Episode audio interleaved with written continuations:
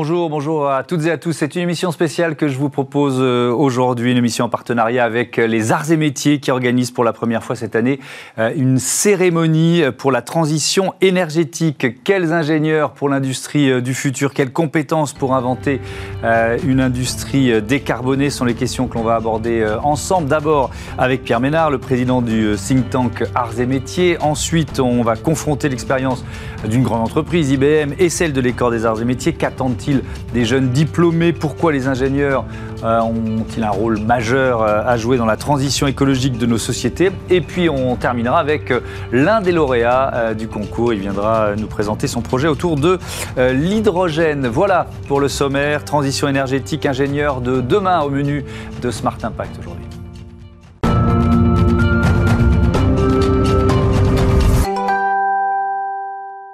Bonjour Pierre Ménard, bienvenue. Bonjour. Heureux de vous accueillir. Vous êtes donc le, président du euh, think tank Arts et Métiers. Vous publiez euh, un rapport sur les ingénieurs de cette industrie du, euh, du futur. Et puis dans, dans l'interview qu'on va mener ensemble, vous allez aussi vous appuyer évidemment sur votre expérience personnelle de, de chef d'entreprise. Qui avez-vous sondé, rencontré pour écrire ce, ce rapport sur les ingénieurs du futur? Des patrons, justement, notamment? Il faut peut-être, oui. Alors, des patrons, des, des gens très divers, hein, en réalité, euh, parce qu'il faut peut-être expliquer que euh, ce, ce think tank a une double mission. Hein. Il a une mission qui est une mission d'intérêt général, euh, intérêt général de, de, présentation, je dirais, des idées prospectives sur l'industrie, sur les technologies. Mhm.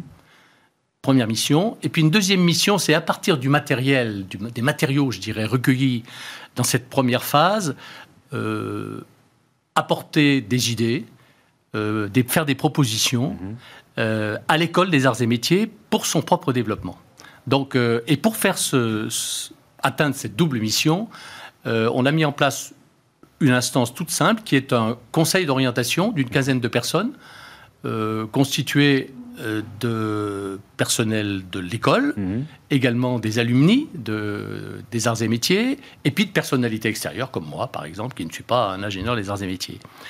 Et euh, ce comité, ce, conseil d'orientation a pour rôle de définir des thèmes de réflexion mhm. qu'il confie, et c'est le, deuxième élément, qu'il confie à des groupes de travail, groupes de réflexion, et ces groupes de réflexion euh, sont animés là aussi par par un binôme, binôme école, alumni, est composé de gens, alors je reviens à votre question, euh, de l'extérieur. Ils travaillent sur les interviews, bien sûr, alors euh, des gens célèbres, des gens euh, opérationnels, très compétents mais moins connus. Mmh. ils travaillent sur des bibliographies, bien sûr, et ils travaillent aussi avec des sondages. Il y a eu des sondages qui ont été faits auprès de des sondages soit publics qui existent dans, dans, le grand public, donc soit des sondages spécifiques qui ont été montés par, euh, pour cette opération. Mhm. Et donc tout ceci aboutit à, euh, dans chacun, pour chacun des thèmes, à un, un rapport qu'on met sur notre site internet euh, mmh. Arts et Métiers. Pour l'instant, un est en ligne, le deuxième va l'être dans les jours qui viennent, et il y en a deux qui vont suivre. Et donc, dans ce rapport sur les ingénieurs de l'industrie future, si vous deviez, faire ressortir quelques euh, lignes directrices, quelques points communs, d'abord sur le, constat, ensuite on verra quelles propositions vous, faites, mais sur peut-être les attentes des chefs d'entreprise, par exemple, qu'est-ce que, qu'est-ce que vous diriez? Alors, je, je, crois que les, les chefs d'entreprise ont besoin euh, de personnes formées avec, puisqu'il s'agit d'ingénieurs, euh, il y a évidemment d'autres types de recrutement qui sont nécessaires pour gérer une entreprise. Bien sûr. Là, je focalise sur les ingénieurs. C'est notre thème aujourd'hui. Les ingénieurs, euh, ils doivent s'appuyer sur un socle de connaissances scientifiques solides. Hmm. C'est incontestable. Euh, ce socle c'est un socle de connaissances, comme je l'ai dit, mais aussi une méthode, c'est-à-dire une méthodologie. Sur beaucoup de sujets, on mmh. entend parfois des choses un peu approximatives, approximatives qui peuvent euh, parfois agacer les, les gens compétents. Euh, les, les, les, ingénieurs euh, des arts et métiers sont des gens qui ont un bloc scientifique hmm. extrêmement solide. Mais, mais, ça, on peut dire que c'est une réalité depuis très longtemps. Qu'est-ce qui, qu'est-ce qui change? Peut-être une capacité d'adaptation, une agilité euh, plus importante qu'avant?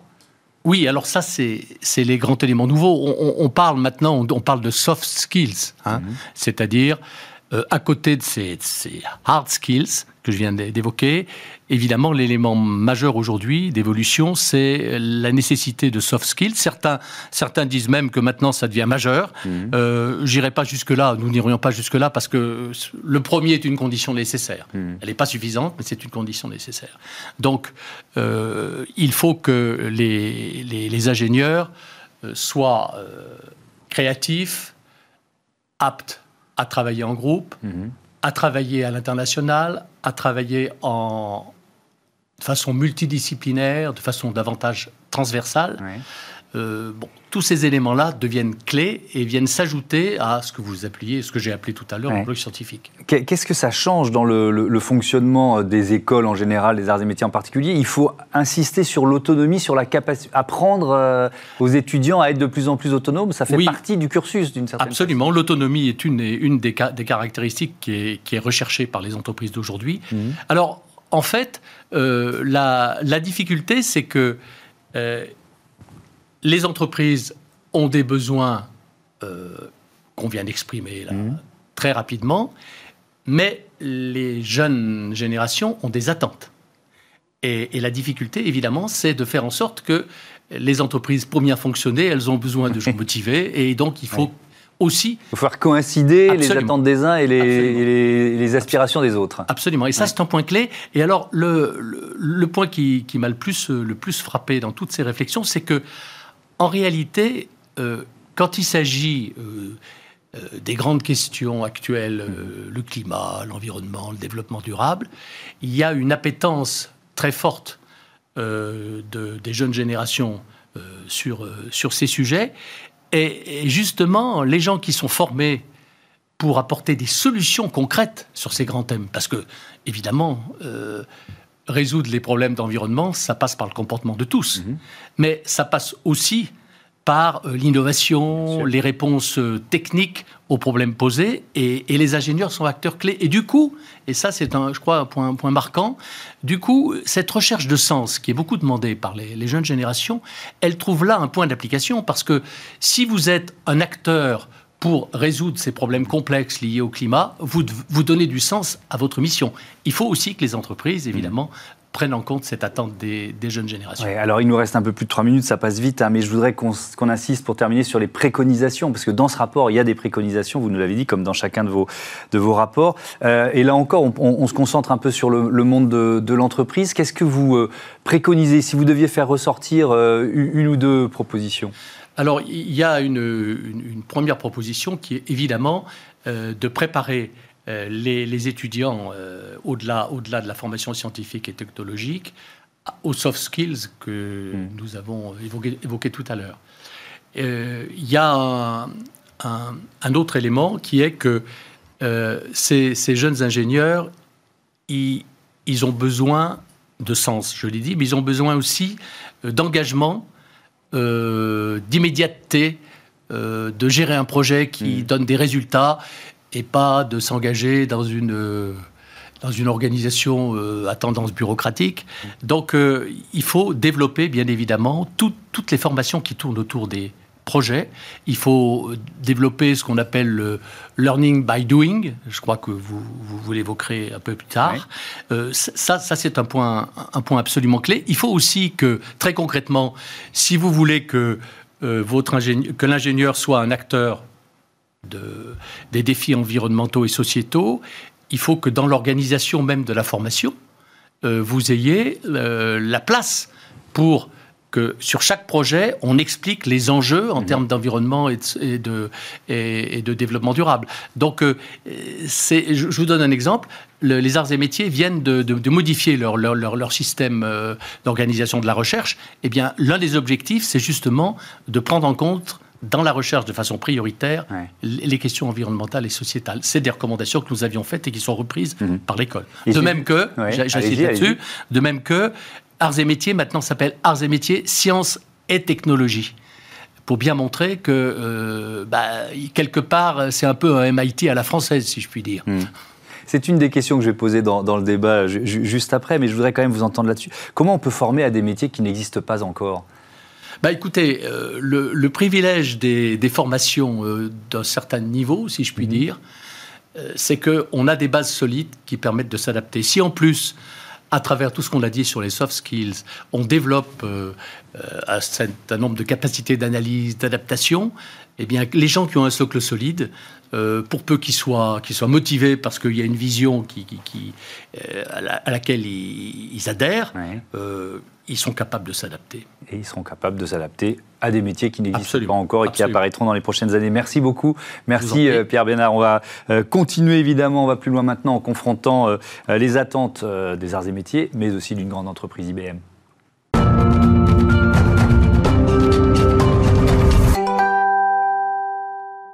Et on continue d'explorer notre euh, thème du jour. Quels ingénieurs pour l'industrie du futur? Quelles compétences pour inventer euh, l'industrie décarbonée? J'accueille Claire Ehrenschmidt. Bonjour. Bonjour. Vous êtes euh, en charge des relations universitaires chez IBM France. Bienvenue. Bienvenue également à Laurent Champanet. Bonjour, le directeur général des arts et métiers.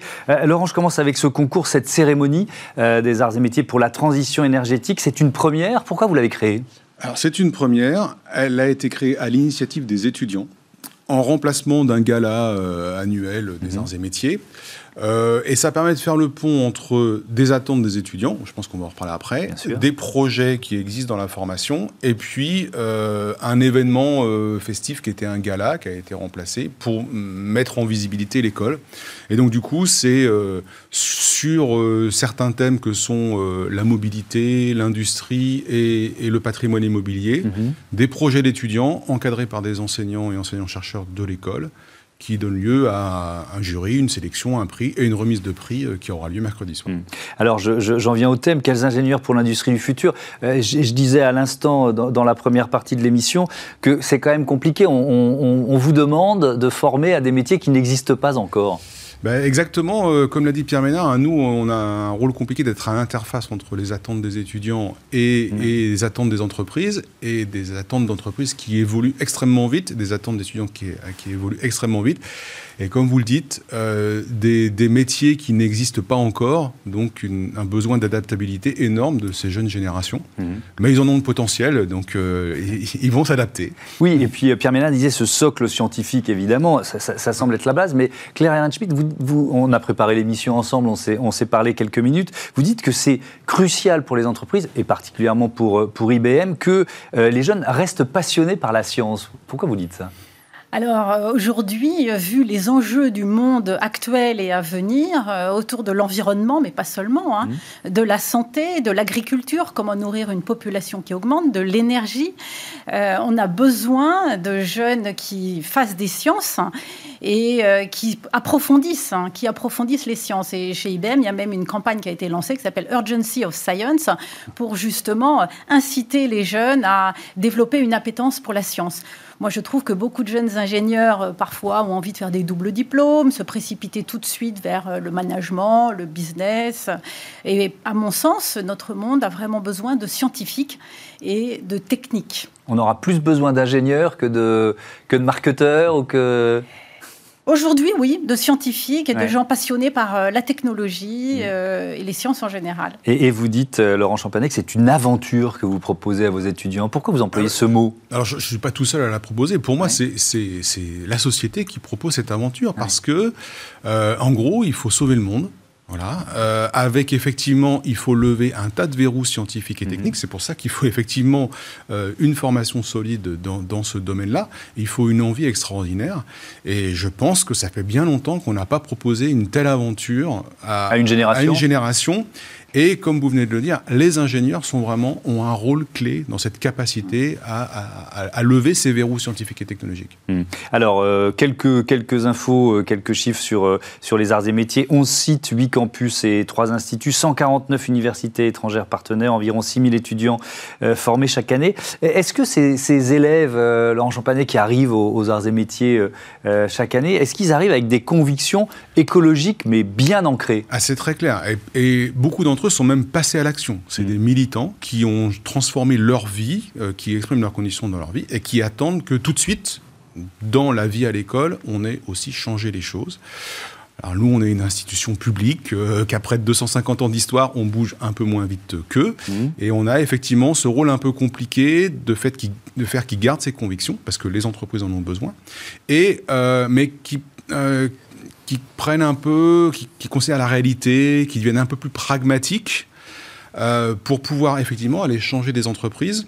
Donc garder leurs convictions, mais tout en se rendant compte que bah, le changement, c'est pas si simple. Oui, mais ça veut dire qu'il y a parfois aussi des a priori, ce qui est normal, on en a tous, et, qu'il faut un peu les, euh, les, les, Quand vous dites pragmatisme, c'est cette idée, il faut leur ouvrir les yeux peut-être sur la réalité du monde de l'entreprise. Sur le fait que euh, certains étudiants ont dit, moi je refuse absolument d'aller dans telle entreprise on essaie de leur dire, ça serait peut-être bien d'aller voir l'entreprise, d'aller déjà se rendre compte que l'entreprise, elle a conscience de ses difficultés et de son mhm. impact environnemental. Elle a souvent des solutions à mettre en œuvre et elle a besoin de jeunes pour les mettre en œuvre, pour faire changer la dynamique de l'entreprise. Donc elle a besoin de leurs convictions. Oui, l'important, c'est peut-être le chemin plus que la situation euh, euh, actuelle. Claire Schmitt, qu'est-ce que vous attendez?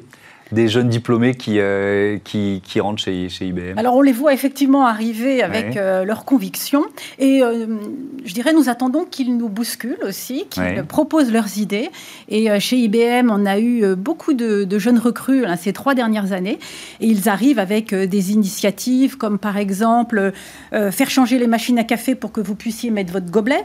Et le café est plus cher si vous ne mettez pas votre gobelet, changer les poubelles de, pour pouvoir recycler ses affaires Mhm. Former, ils ont préparé, ils sont en train de préparer des formations pour former les collègues aux enjeux euh, de l'environnement. Mhm. Et euh, pour ma part, dans le cadre des relations avec les grandes écoles et les universités, euh, nous mettons à disposition des collaborateurs pour des actions dans l'enseignement supérieur. Et eh ben, il y a un petit groupe de jeunes recrues qui sont venus me voir en me disant, eh ben voilà, on voudrait proposer une formation sur l'éco-conception et le numérique responsable. Ils sont conscients que le numérique est à la fois peut-être le problème, mais aussi une énorme partie de la solution. Et ils veulent vraiment sensibiliser euh, les autres étudiants à, ces enjeux-là. Et je dirais aujourd'hui, je constate qu'ils sont écoutés avec bienveillance par la direction qui encourage ces ah bah, initiatives. C'était la question que j'allais vous poser. C'est-à-dire que quand des étudiants arrivent en disant Bon, écoutez, chez IBM, vous êtes bien gentil, mais on va créer une formation sur le numérique responsable, comment vous réagissez? Ah ben, personnellement, parce que ça m'a été proposé, j'ai dit ah ben oui tout de suite. Ils ont déjà déroulé une fois leur cours et on est en train de planifier mhm. d'autres interventions. Et euh, le COMEX d'IBM France les écoute avec bienveillance, hein, parce que les mesures qu'ils mettent en œuvre n'ont pas été mises toutes seules. Ils sont une vingtaine de jeunes très actifs et puis ils entraînent derrière eux, euh, ils sont à plus de 200 euh, qui suivent et qui sont euh, actifs euh, aussi. Mhm. Euh, Laurent Chopanet, vous, l'avez un peu évoqué, mais est-ce qu'il y a des secteurs qui ont déjà aujourd'hui plus de difficultés à, recruter à cause d'une image environnementale notamment dégradée? Ah, C'est clair qu'il y a des secteurs industriels, les industries de première transformation, la sidérurgie, la production de ciment, de béton, qui sont, on, parle souvent de Total, hein, euh, l'extraction de, ressources euh, pétrolières ou minières, qui sont vraiment considérées comme des entreprises très polluantes. Euh, et, on, a, nous, arts et métiers, sur ces champs-là, qui sont un peu nos champs historiques, hein, un travail important à faire pour amener ces jeunes à aller se rendre compte que tous ces industriels-là, ils ont, ils ont un plan, ils ont des dates clés euh, sur euh, la réduction de leur impact euh, environnemental, de leur empreinte carbone. Et ils ont vraiment, vraiment besoin de jeunes. Et il y a vraiment des, métiers passionnants chez ces industriels. La, notion de communication des grandes entreprises, notamment en matière de, RSE, on en parle ici tous les jours dans cette émission, elle, est, elle, est, évidemment, c'est évidemment un, enjeu majeur. Claire Ehrenschmidt, il y a deux semaines, IBM communiquait sur ses objectifs zéro gaz à effet de serre en 2030. ça, c'est un moment de communication important mais moi, ce qui m'intéresse, c'est là aussi le chemin. Hmm. depuis quand IBM est sur ce chemin? Alors, on a peu communiqué là-dessus, mais depuis 50 euh, ans, donc en 1971, IBM a annoncé sa politique environnementale. D'accord? Et depuis déjà 30 ans, euh, IBM sort tous les ans un rapport euh, sur euh, l'environnement et toutes les actions qui sont prises. Et là, récemment, il y a, en fin d'année dernière, il y a eu les 17 objectifs de développement durable alignés avec toutes les actions qu'IBM met en œuvre là-dessus. en janvier, on a annoncé qu'on rejoignait l'initiative du MIT autour du climat. Et là, le 16 février, l'annonce qu'en 2030, on sera à zéro net d'émissions de gaz à effet de serre. Or, à la fois euh, par la réduction euh, des émissions, mhm. par euh, l'achat, augmentation de l'achat d'énergie renouvelable. On est à quasi 50% aujourd'hui d'achat d'énergie renouvelable hein, pour tout IBM dans le monde quand même. Et on a comme projet d'être à 90% en 2030. Et puis, notre recherche, hein, la recherche d'IBM est très forte, développe beaucoup de choses sur des sujets liés à l'environnement et l'énergie, la santé, l'alimentation, etc., notamment des membranes pour capturer le CO2. Donc il y a vraiment des projets de recherche pour améliorer euh, tous ces problèmes autour du CO2. Mmh. Mmh. On, parlait tout à l'heure avec Pierre Ménard de euh, de l'agilité, de la capacité euh, d'autonomie des, étudiants. Moi, je voudrais qu'on évoque aussi le, euh, le, bassin de recrutement. Est-ce que l'un de vos objectifs, c'est de varier l'origine des étudiants qui rentrent dans vos écoles? C'est clair, on l'a déjà fait. Hein. C'est-à-dire qu'effectivement, historiquement, les grandes écoles recrutaient essentiellement sur les classes préparatoires aux grandes écoles, où il y a effectivement une formation scientifique très très poussée. On a élargi parce que on a besoin. Alors nous les écoles, mais surtout les entreprises, on a besoin de gens plus agiles euh, sur la technologie. Donc on a, on a euh, élargi au champ des IUT, euh, des BTS, des gens plus agiles dans les projets. On se tourne maintenant vers les bacheliers de la filière technologique, qui sont des jeunes qui ont été beaucoup formés par le projet et qui ont une grande agilité, des grandes capacités d'organisation, de travail en groupe. Et parce qu'on veut on l'a dit tout à l'heure avec Pierre Ménard, on, fait de plus en plus de formations par projet. Et on a besoin de constituer des équipes projets avec des étudiants qui sont légèrement différents les uns des autres parce qu'ils ont des compétences différentes et complémentaires. Mmh. Donc on, a besoin de cet élargissement de notre base de recrutement. Mmh. Euh, pour terminer, euh, euh Claire Schmitt, euh, sur les, attentes, encore une fois, des entreprises, je parlais de cette variété mmh. des, des, profils. Est-ce que vous, vous continuez de former finalement, quand un, jeune diplômé arrive, en fait, sa formation, elle continue, on peut dire ça, et elle continue peut-être même pendant longtemps alors, on attache une grande importance à la diversité des origines, diversité euh, d'origine sociale, de genre et hommes-femmes. Hein. On recrute, on essaye de recruter 45% de jeunes femmes aujourd'hui. Euh, quant à la formation, euh, moi qui suis rentrée chez IBM il y a 32 ans, j'ai été formée 9 mois alors que j'étais déjà ingénieure en informatique. Euh, et aujourd'hui, euh, la, formation est continue. On a même la chance d'avoir accès à un portail personnalisé de formations qui nous sont proposées en fonction de ce qu'on est, de ce qu'on sait, de ce qu'on veut devenir et de ce qu'on a envie d'apprendre. Autant comme disait euh, Pierre Ménard, hard skills que soft skills. On a l'ensemble des formations mmh. proposées. Et on est censé en suivre entre 80 et 100 heures par an euh, ce qui est beaucoup pour un professionnel déjà bien occupé. Mm. Mais la formation est un élément clé aujourd'hui. Donc que les jeunes ne s'inquiètent pas euh, sur les métiers du futur, puisque de toute façon, ils apprendront au fur et à mesure euh, de leur carrière. Mm. Merci beaucoup, merci, À, tous les deux. On va maintenant découvrir l'un des lauréats du concours. On parle hydrogène avec lui.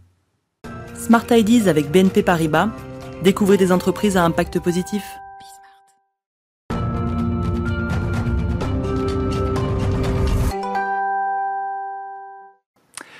Bonjour Louis Fourcade, bienvenue. Bonjour, merci. Et bravo, puisque vous êtes euh, l'un des lauréats de ce concours organisé dans le cadre de la cérémonie des, arts et métiers pour la transition énergétique. Euh, euh, vous étiez quatre étudiants, c'est ça, à présenter ce, projet. Il faut citer les trois autres. Tout à fait. Alors on était, trois, on était quatre sur le projet. Il y avait Raphaël Lopez, Thomas Chapou et Mayol Lacoste. Voilà. Et c'était quoi le cahier des charges le, point de départ de ce concours? Qu'est-ce qu'on vous demandait? Alors l'objectif du concours, c'était décarboner son campus. Donc il y avait trois axes. Un axe industrie, mobilité et bâtiments. Mhm. Euh, et donc il fallait euh, proposer une solution qui permettrait de euh, décarboner ce campus. Qu'est-ce quel projet vous avez présenté? Alors nous, on s'est positionné sur l'axe industrie. Mhm.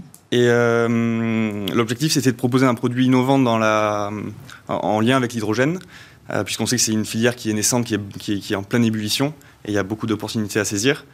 Et, et, donc de proposer un, un générateur d'énergie fonctionnant avec de l'hydrogène pour alimenter les ateliers de nos écoles, grâce à une réaction d'hydrolyse euh, propre et décarbonée. Pourquoi vous avez, alors vous avez un petit peu répondu à la question, mais on peut rentrer dans les détails. Pourquoi vous avez choisi l'hydrogène? Parce que vous vous dites, on est en train de, la France est en train de créer cette filière, donc euh, ce qu'on fait là pour le campus, ça nous servira plus tard. Il y a cette Tout à fait. alors en fait, moi, je, suis dans une démarche entrepreneuriale depuis cette année. Et, donc voilà, on, constate qu'aujourd'hui, il y a beaucoup d'opportunités dans le monde d'hydrogène. il y a beaucoup d'aides et et, beaucoup de boîtes se lancent en ce moment sur l'hydrogène. Et donc on s'est dit, bah, autant, en profiter et se positionner euh, sur cette filière-là. Ça veut dire que cette solution que vous avez imaginée pour le campus, euh, elle est applicable ailleurs? Elle est totalement applicable ailleurs, oui, tout à fait. Mmh. Euh, sur des solutions mobiles, sur des, zones un peu reculées, en manque d'énergie. Et elle va être mise en place? Et l'objectif sur, le campus Arts et Métiers? L'objectif, c'est qu'elle soit effectivement mise en place Euh, donc, euh, si tout se passe bien, si le planning est tenu euh, d'ici cet été, on aura un premier prototype mhm. qui pourra être implémenté et testé en, conditions réelles. Mhm. on parle de l'ingénieur du futur dans, cette émission depuis tout à l'heure. Vous êtes particulièrement concerné. Vous l'imaginez comment? On disait tout à l'heure, la complication, c'est de se dire que alors les, pourcentages varient selon les études, mais 70, 75, 80% des, des, des, métiers des années 2030-2040 n'existent pas encore. Qu'est-ce que ça vous inspire quand vous entendez ces chiffres-là? Euh, Effectivement, on, euh, sera sûrement dans, quelques temps quand on va arriver sur le, marché de l'emploi dans des boulots qui n'existent pas encore. en revanche, je pense qu'on est armé euh, de par notre formation scientifique à toute, toute éventualité, tout, nouveau métier. je pense qu'on n'aura pas de souci à s'acclimater au nouveau, au nouveau changement. Quand, vous entendez le, directeur des arts et métiers, mais aussi d'autres, parler d'aventure et, dire que votre génération finalement a un défi, mhm. qui est sauver le monde, ça met un peu la pression quand même Ça, met la pression. après, il faut, rester humble, c'est pas à nous de, de, prendre cette responsabilité en totalité. Mais c'est vrai qu'il faut être conscient que euh, bah, plus, le temps passe, plus le temps passe et plus on va se retrouver face à un mur euh, écologique. Mhm. Euh, et, donc effectivement, on a un rôle à jouer et à assumer. Et ça, ça, joue dans vos choix. Euh, c'est vrai qu'il y a. J'avais reçu ici même un collectif pour un réveil écologique qui réunit des étudiants d'universités, de, grandes écoles. C'est un mouvement qui, qui touche les, qui vous touche vous aussi aux arts et métiers? Effectivement, aux, arts et métiers, on a également différentes associations en lien avec cette, cet éveil écologique. Ça veut dire que vous mettez la pression, pardon de vous interrompre, euh, aussi euh, à la direction des arts et métiers pour, euh, pour faire évoluer le cursus, les formations, et puis bon, bah, on l'a vu avec ce concours, le, fonctionnement même du campus Alors je ne pense pas qu'on mette la pression sur nos administrations qui, qui sont bien conscientes qu'il y a des, des, projets à porter. pour verdifier un peu nos activités. Mais effectivement, il y a des projets étudiants, il y a des initiatives étudiantes qui, qui nous permettent de leur montrer qu'on est, qu'on est euh, qu'on veut être dans l'action et qu'on attend aussi leur, soutien. Merci beaucoup, merci euh, Louis Fourcade, encore bravo pour euh, votre récompense avec vos, avec vos collègues des, des arts et métiers. Voilà, c'est la fin de cette émission. je vous donne rendez-vous bah, comme d'habitude sur bismart.fr, ça c'est quand vous voulez, H24, 7 jours sur 7, ou alors sur les box, c'est à 9h, midi et 20h30. Salut à tous et à demain.